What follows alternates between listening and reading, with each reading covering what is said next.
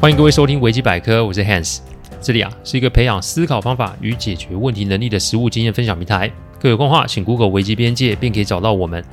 里面有大量实际操作的个案分析，也有面对问题心态养成的心法，可以让各位累积处理问题的知识与能力。当然，如果真有问题无法处理，也欢迎各位与我们联络，我们也可以提供顾问式的服务。维基百科分享的每个个案，都是经由向案件当事人或是客户取得同意及书面授权后才开始制作。我们的每个个案都会先用文字档打好，然后进行录制。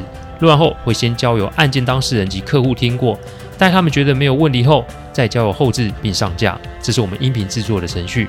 希望各位在分享维基百科之余啊，也可以向身边的朋友说明制作过程，好让他们可以安心。一直以来啊，有人都在猜我的客户有什么行业别啊。今天啊，又来讲讲我的一位律师客户 Isabella 的个案。什么？律师也会找我咨询哦？其实一开始这个个案是误打误撞啊，但没有想到也让我发现我的工作其实面向可以这么的广。Isabella 是我老客户的御用律师哦，我们也算是相识有数年了。平日啊，就是就客户 Isabella 跟我呢，就公司端的问题讨论，还有拟定处理的程序。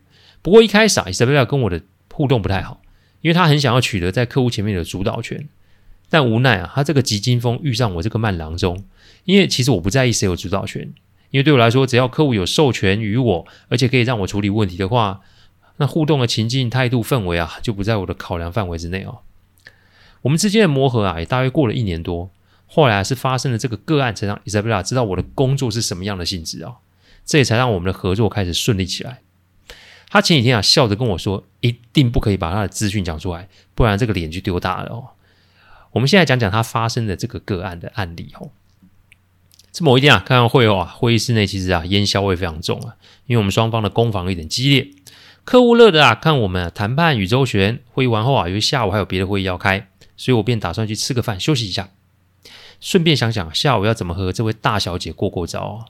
但没想到我在楼下的咖啡厅才坐没多久，Isabella 就走了过来。这中午用餐其实人不少，她环顾四周看没有空位，但尴尬的是就是没有位置。不过他看到我这边的时候，他并没有立马离开，而是在那边看着我。这意思好像是要我主动邀他来入座。诶，说真的，我跟他没有什么深仇大恨，的直觉告诉我，他不是来跟我 share 位置吃饭的。我微笑的跟他招招手，并起身做一个请坐的姿势，让他入座。在他走过来的途中呢，我先把菜单、水都放在他的位置哦。有人会以为啊，我多事或是献殷勤，但其实不是哦，这是我的一个小动作。小动作，没错。人与人的沟通啊，如果可以的话，但是开门见山。但如果有时候真的无法如此的时候，从旁下手就是一个方法。我这么做的意思是要间接的提醒 Isabella 这件事。不论刚刚有多激烈，我一定以礼相待。公事立场不同，不代表咱们没交情啊。若你做不到礼数，那咱们俩就高下立见喽。也许会有听众觉得我这个做法有点下流啊。我必须说，情绪上的敲打与行为的暗示，在沟通里面其实是有大用的。人其实会受限于自身的职业、自尊，甚至是没有来由的情绪而拒绝跟对方沟通，因为这个时候他们会错认沟通会是一种妥协。我评估着这个客户专案啊，还要一段时间，但如果再这么耗下去的话，客户现在是没有说话，但不代表他没有意见啊。所以，如果可以借由任何的场合或机会来软化双方的心态，或是拉近彼此的距离，也是有所注意的。这就是我们这个行业的一个标准规范。我们不用对立冲突来显示自己的专业，但我们会用任何的机会与资源来将氛围做不同的经营。因为最大受益者一定得是要客户才是，这是一个基本的观念，还请各位啊要学起来。Isabella 坐下来盯着菜单，他的姿势啊，其实显示出他很紧绷哦。我呢，就是安静的吃饭，不打搅他，因为我总觉得他应该是有事要找我，而不是来吃饭。没多久，他放下菜单跟我说：“我有事情需要你帮忙。” OK，既然人家都这么说了，我便说：“那吃完饭，我跟 Dan 就是我的客户，请一个小时的 coffee break。”我跟他说：“我们要做一个 team build，你先点餐，我来跟他说。”得到 Dan 的同意之后呢，午餐后我们便到附近的咖啡厅哦坐下，我请他说说他的问题是什么。第一句话就是，我不知道要不要这接这个个案呢？不对，我甚至不知道要不要维持这段感情。原来啊，她有一个相识三年的男友，男友算是富二代，自己创业开了间网络公司，本来今年啊要讨论婚事，但没有想到男友的爷爷啊突然过世了。正所谓家大业大，问题最大。男友有位大伯，两位叔叔，三位姑姑，加上自己父亲啊，就是七位啊。再加上奶奶还在，那继承总共就有八位了。这一向和睦的家族，一下子就陷入了争产及对立的危机哦。男友啊是孙子辈里面最大的，所以也被父亲委以重任。但这个目标是解决争产问题吗？还是固守已有权利？还是处理特定人事物？这些全部都没有说明。所以事情啊搞了两个月还没落幕啊。Isabella 是一个有规划的人，他清楚婚期可能因为这个风波而被延误，所以有先跟自己的父母说明。但无奈的是，男友的母亲，也就是未来的婆婆，竟然请他来提供法律上的建议哦。这里我们不讲律师法的相关规范，因为可以不可以结案，那看法律规定就知道。但现在这个问题不是法律可以解决的，因为未来的婆婆讲话，那是她答应还是不答应呢？她问男友这个问题啊，男友也是讲不出个所以然，讲白一点就是含糊带过就是了。所以从一开始的询问到后来的争吵，搞得 Isabella 没有专没有办法专心工作或是准备婚事，她真的是受不了，所以才想来找我问问有没有解决的方法。我听完后啊，先是谢谢他对我的信任，接下来我就问了几个关键的问题。这个问这些问题分别是：男友的公司有没有接受家族公司的资金投资？男友是不是有是不是家中的独子？男友总共有几个堂兄弟姐妹及表兄弟姐妹？未来的公公啊，在家族担任什么样的职务啊？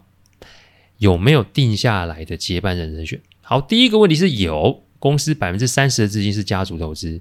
第二个问题是是，他还有三个妹妹。第三个问题是，总共有十四位堂及表兄弟姐妹。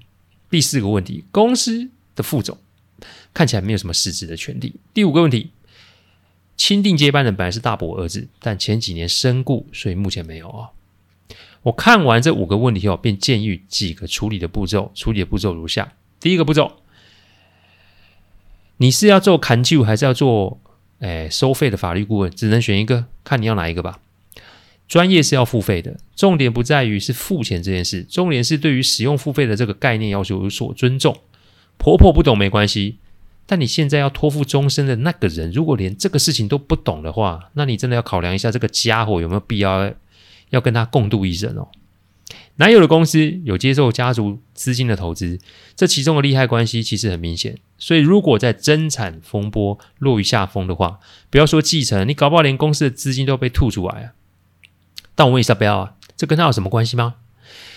伊莎贝拉一个月基本将近有四十万的收入，诶，她嫁的是爱的人，她嫁的不是一个什么有钱的二代啊，所以男友这种打马虎的心态真的是非常要不得。你不但要免费提供法律意见，你更有可能还要无限期的协助下去。这处理得好，你有功；那处理不好嘞，你是要担上什么责任吗？争产的官司通常没有个几年是不会结束的，请问你要花这个时间吗？因此啊，先给男友选择：一是表明态度，二是测试反应。严格来说，用家里的资金不叫真正的创业吧？他是真男人还是真小人？看他反应就会知道了。第二个步骤，让男友去跟他的母亲做回复及沟通。伊莎贝拉不要多嘴。我们目前并不排除两边还是会结婚，所以关系也不要搞太僵。这里说的太僵是指直接跟未来的婆婆拒绝或是说明。既然前面啊要让男友做选择，那么接下来的沟通事情就是让男友去处理啊。儿子对妈妈没隔阂，但媳妇对婆婆可是隔层山呐。这个道理啊不可以不懂啊。所以，与其嫁入家门前先让婆婆知道伊莎贝拉的难处，也千万不要因为不懂拒绝而拉高婆婆那无谓的期望啊。所以让男友去拒绝，一定会让婆婆不开心，但同时也是让双方有台阶下。正常大家族的成员其实都会察言观色，所以你先用间接的提醒，让婆婆知难而退，也让未来的先生知道自己的底线在哪里哦。因为伊莎贝拉说真的，不靠夫家自己也赚了不少啊。但所谓的提醒，其实就是不要把话讲太白，凡事啊留一些想象空间，其实是保护双方了。律师的特色是单刀直入，不讲废话，至少伊莎贝拉是这种属性，所以我还是啊让她在我前面练习了十几次，才把讯息传给她的男友哦。最后就是啊，我不确定男友是不是妈宝，所以呢，我们也借此来观察男友是不是有办法扛起这个责任。我提醒伊莎贝拉，所谓的公事公办其实是天方夜谭的，凡事啊，不要抱着美好的想象，哪怕对方是你爱的人也是一样。婚姻不是儿戏，一切都要眼见为凭才是哦。第三个步骤，最多就是介绍专业的律师给他们，但是我不过问及涉入。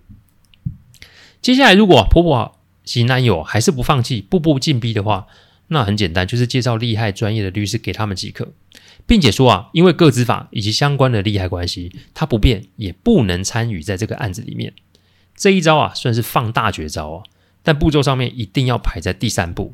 顺序如果在前面，就会显得自己很没有情面，也有可能让家族长辈觉得自己很没有礼数。我告诉 Isabella，她要学会示弱，意思是两手一摊，告诉对方说：“我也无计可施啊。”这一招既不违反自己的想法，也没有伤及对方的利益，所以找别的律师来处理是让自己解脱的关键。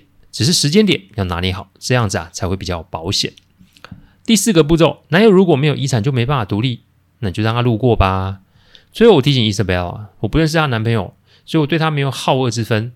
但如果让我们实事求是来看的话，男友根本在这个利益漩涡里面无法自拔。如果我站在他的立场看事情的话，一边是三年的感情，另一边是一生的利益。说白一点啊，小孩子都知道要选哪一个吧？我不是要拆散他们，我只要让伊莎贝拉理解接下来的事态发展。基本上争产就是一条不归路，所以男友如果把争产放在前面。不论他的动机是要维护利益，还是要保护家人，这对伊莎贝拉来说，他们的婚姻并不会有助力。人在增产的时候啊，不论是在精气神都会走至低点，所以将来如果有小孩的话，伊莎贝拉还会有办法兼顾家庭与工作吗？再来，如果男友真的如我想象，没有遗产，那公司就会混不下去的话，请问他真的是你想要托付终身的人吗？讲到这里啊，伊莎贝拉已经是全身发抖、泣不成声了。其实我看得很难过，因为我等于是把他的期望给全部的斩断了。但没办法，我必须要对我的客户负责。我们只能给客户需要的，我们绝不是给客户想要的。两个月后，我接到 Isabella 的电话，她跟男友分手了。她跟我说啊，男友及婆婆的反应啊，都如同我的分析一样。我说我非常遗憾听到这个消息，但我也开心她有了重新开始的机会。自此之后啊，他就常常介绍一堆很奇一堆客奇怪的客户给我，因为她说我这个顾问啊有点不正常。这个准确又诛心的见解，常会让人精神为之振奋。我听到这句话，我真的不知道这是褒还是贬。嘿，伊莎贝拉常跟我说啊，如果这辈子她嫁不出去啊，我要负责。这虽然是一句玩笑话，不过我仍希望她终究会有一个好的归宿哦。我们都会因为爱情的美好而忽略了眼前的现实。不论是感情还是婚姻，都不是儿戏。与其啊前面痛苦，也不要终身遗憾。用这个案例来提醒各位，你有类似问题的听众们，如果你真的难以下决定，问问自己以下几个问题：第一个问题，有什么事比你的人生更重要吗？第二个问题，会有人比你更在意你自己的人生吗？第三个问题，真的有办法因为爱而克服所有的问题吗？第四个问题，你的牺牲是成就对方还是迁就对方？感谢各位聆听，听完之后，如果任何意见，请上网站危机边界留言。我们每周一中午都会有新的主题分享，各位有任何想听的主题，也都可以让我们知道。再次感谢大家，我们下周再见，拜拜。